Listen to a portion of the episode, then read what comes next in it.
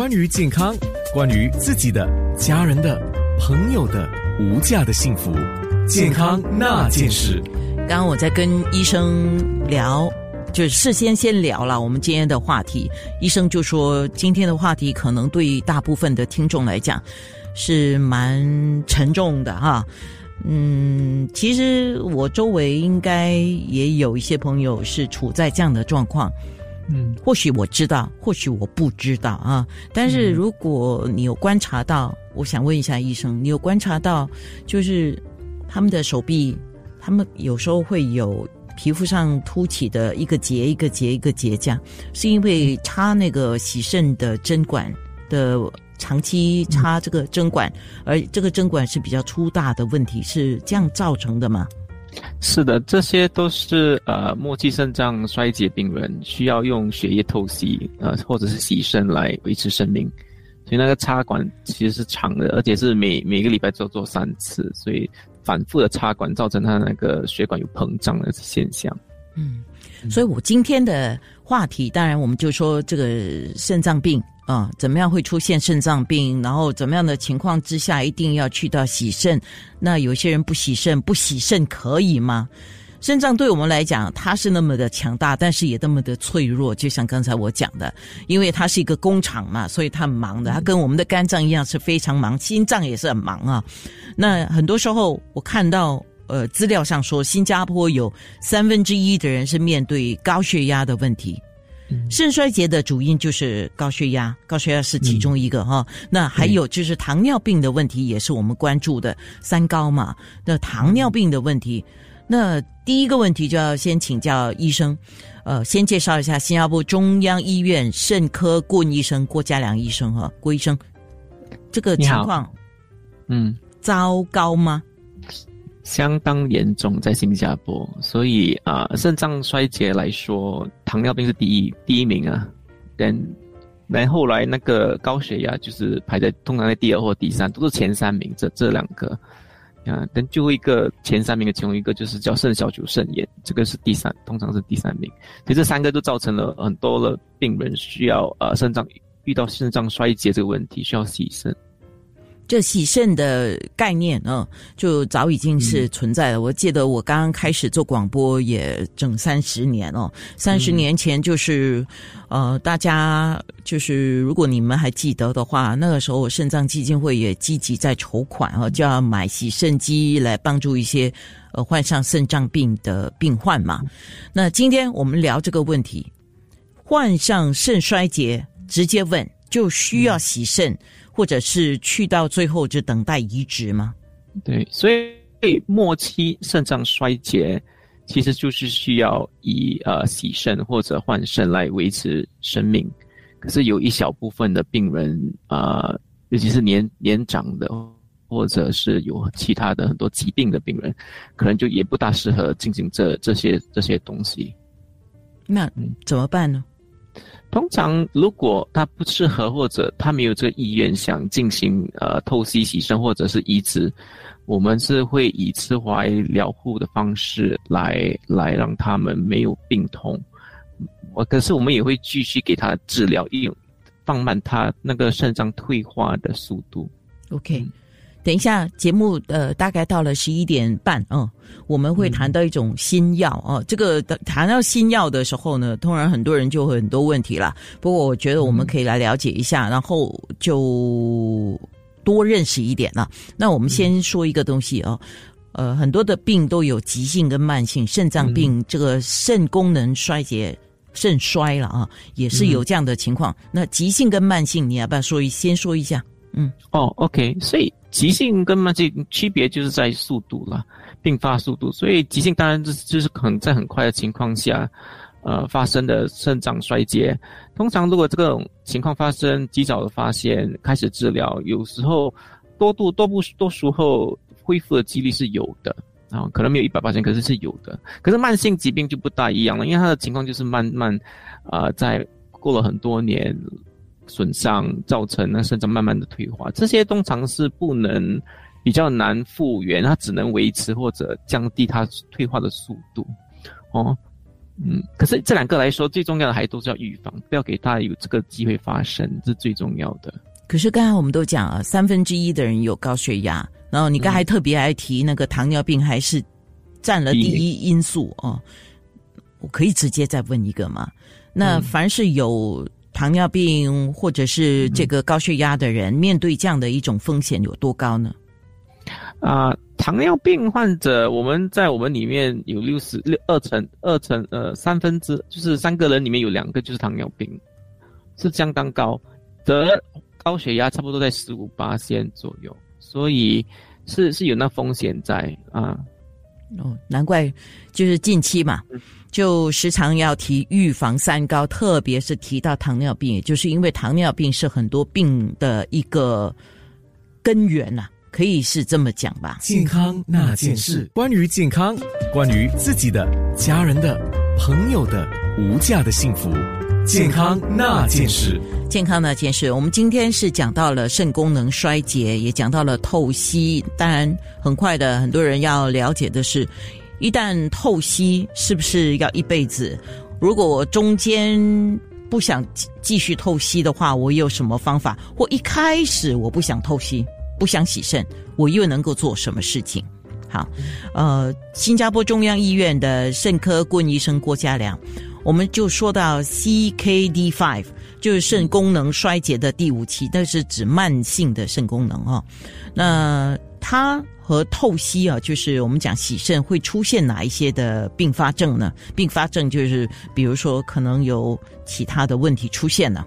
嗯，所以到了第五期，就是呃晚期的肾脏衰竭的时候，通常会出现的并发症就是呃你的那个尿呃就是那个尿毒尿毒会高。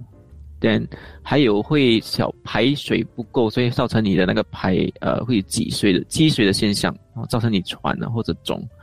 但最后还有就是那些你的那些盐分都平衡的不好，所以造成你而且你的那个酸碱也也平衡的不好，所以造成这些这些盐分的不平衡。嗯嗯，那刚才我们讲一到了第五期嘛，呃或者第五期之后就要面对一个洗肾的需要哦，那么这个洗肾会出现什么并发症吗？其实洗肾病人通常的最最普遍发现的并发症就是其实心脏病，那个心脏疾病比较普遍，心脏疾病、中风这些都是比较普遍在我们洗肾病人发生的。因为原本病人就本身就已经有这些可能有这些问题或者一些风险，再再加上开始洗肾之后，当然这些风险就会更更大。嗯刚刚有听众问了一个问题嘛，就是说洗肾会不会使到肾功能进一步的衰竭啊？那么在面部直播上，我们有回答了，就是说，基本上就是你的肾功能的操作出现问题，呃，必须面对用外力，也就是用机器进入你的身体去帮你，呃呃维持那个肾脏的功能，哈，嗯，所以这个就是一个概念啊，嗯，那。如果有糖尿病的患者，刚才我们讲，面对这个洗肾的风险就会提高。那么心力衰竭、中风，或者是比如说像一些刚才听众有问，呃，fatty liver 那个是没有直接影响了。但是如果是这个外周动脉的疾病，这些会使到这个洗肾的工工作，呃，或者更面对困难吗？对，所以只要有心脏疾病或者中风，或者有那个呃。外周动脉疾病的病人，其实这些洗肾都有困难，呃，有一部分困难就是他可能会有再重复发生这个事情，就是呃心脏病的风险或者中风风险。那些外动疾病就是那个有时候你我们所说的手根，那个就有一点问题，就是很难制造一个很很好的手根，是给他去牺牲的。所以这些都是会造成呃这个问题啦。所以我们也预估，只要有这些病的病人，其实他的洗肾后的存活率是没有很好。所以我们必须还是要控制这些病情哦。如果是有这些问题的病患，他有没有办办法去通通过这个洗肾的功能来帮助自己维持肾脏的功能的话，那你有什么呃？你们现在有什么？我们说是比较保守，但是又能够达到一定效果治疗的效果的方法吗？嗯，所以通常我们是说，如如果年纪比较年迈，就是七十五岁以上，再加上有这些呃共病的话。通常我们是会给他谈关于他们他们他们对生活的目标是什么？因为其实除了透析之外，呃，移植之外，当然就是慈怀，呃，护疗啦，疗护。所以这个这个就是不不经过什么特别的方法，就是让病人，呃，质量生活质量维持在一定的水平，给他完走完这最后一程。嗯，所以现在是用这个慈疗慈怀疗护的方式来帮助他们。呃，是怎么操作？你可以简单说一下。所以，慈怀疗护不是说我们会停止他的其他治疗，那个放慢肾脏衰竭的那个药物，我们照样会继续给他，只是我们一开始注重他的病症状况，那以他的状况给一点药物给他控制。就比如说这样，如果开始肺积水太多会喘这些，我们可以给药物给他，没有这么喘，或者会开始有点疼痛。发痒这些，就是都是因病毒的尿毒的关系，所以这些我们也会给药物给他控制的比较好一点。所以，如果是进行这样的一个磁怀疗护的方式啊，就是他必须要你们或者说他的主治医生啊，主治医生就要跟他的呃家庭医生去合作了。对，其实很多这些也比较年纪比较大的病人都没有经过到我们的肾科，有时候都是在家庭医生就是在照顾他们，因为他照顾他这么久了，所以其实我们必须给这家庭医生更多的资源呐，给他帮助，给他们有这个方法帮他们，也就是就是这个这些都是在这个你你所讲的这个慈怀疗护的计划里面的。对啦，对，嗯，呃，这样的一个计划已经推行多多久了？呃，其实还是在还是在商榷跟在做调整当中，没有很没有很固定的那个形式了，因为这个事情还在我们还在适应当中，你懂？因为这个开始比较注重吃坏的或者也是这近可能五到十年之间而已，所以我们开始，所以还是在做一个过程，所以因为这家庭医生其实都很明白病人的状况，所以他们很清楚。所以我们我只是觉得必须给他们一点资源，给他们帮助他们。嗯，也也就是说，呃，这是整个整个社会接下来整个医疗体系啦，必须要朝朝向的一个目标吧。因为很多很多时候我们老龄化，呃，目前面对三高的问题，这些就是要用结合治疗的方式来进行吧。对对对，所以家庭医生很重要。其实在在这方面这一块，嗯，是，这家庭医生很重要。这个事情我已经在节目里面说了 不下十次。健康那件事，关于健康，关于自己的、家人的、朋友的无价的幸福。健康那件事，健康那件事啊，来，我们来说一下新的药物了。呃，这个新的药物到底是一个怎么样的药物？它是跟这个肾功能衰竭有关，然后它是不洗肾的人可以选择的药物吗？然后这个药物有多新？然后 因为药物一新呢，我们就有很多的问题要问啊。呃，请问郭家良医生，嗯，其实所以我们讲到慢性肾脏疾病，就要从它的那个标志呃标准治疗来说嘛。所以标准治疗二十年前就发现了第一批药物。叫 RAS blocker，他们就已经说是控制血压之外，有发现到可以帮助减缓那个肾脏衰竭的那个速度，所以那时候开始就已经开始吃了，所以到现在已经都八十八先将近九十八线的病人，只要有肾脏疾病都会吃这一类型药，所以它是标准，这个是标准的治疗。但在标准治疗过后，这这二十年来就没有什么新的药物出现可以帮助这这一群病患。直到二零一九年，那个 SGLT2 inhibitor 是一个糖尿病的药，它也发现到可以帮助到。放慢这个速度，连这个最新的这个药是在二零二零年出来的，它是那个它研究临床研究在二零二零年出来的，它是一种改良版的 MRA 叫 Finerenone，所以它是也是可以减少啊进一步降低那个慢性疾病的那个进展的风险呐。嗯，哦，所以这个药物它是在两年前发布，嗯，就是正正式上市吗？对对，正式上市，所以在黑在新加坡是在去年那个 HSA 呃通过，所以现在对，所以现在他们啊在我们公共的医院还在做研做调查跟那个临床试验吗？所以没有不是在评估说几时要适不适合带进来，还没有进来，可是，在私人药房已经有了。哦，你的意思就是说，呃，之前他在。这个新药上市之前，他们当然自己要做了一个临床的试验呐。那他们的临床试验做了多久呢？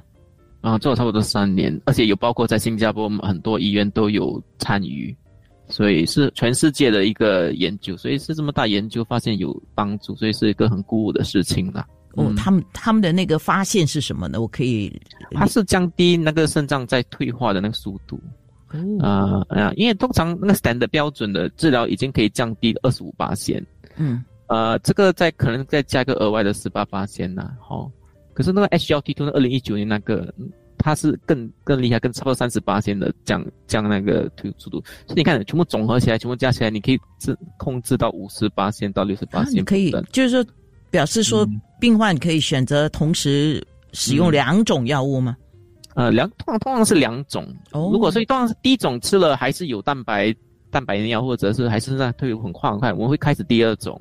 嗯，所以第二种要大家看病人不同的体质跟他的那个我们叫 risk profile，更适合哪一种，我再给他那一种了。嗯，所以在公共医院目前还是在评估的阶段。对，还没有还没有呀，还没有供应，所以只有私人药房有否这个最新的药。可是这第一线就是那个 standard therapy 已经很久了，二十年了。第二个 HLT2 也有了，所以只是那这这最新的这个 f i n a l o n 还没有来。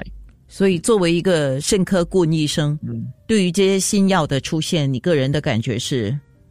我很开心咯，因为病人有多多点选择，我们也是有多点选择，因为不是每个人都适合吃前面前面两种药，但就有选择了。嗯，明白。健康那件事。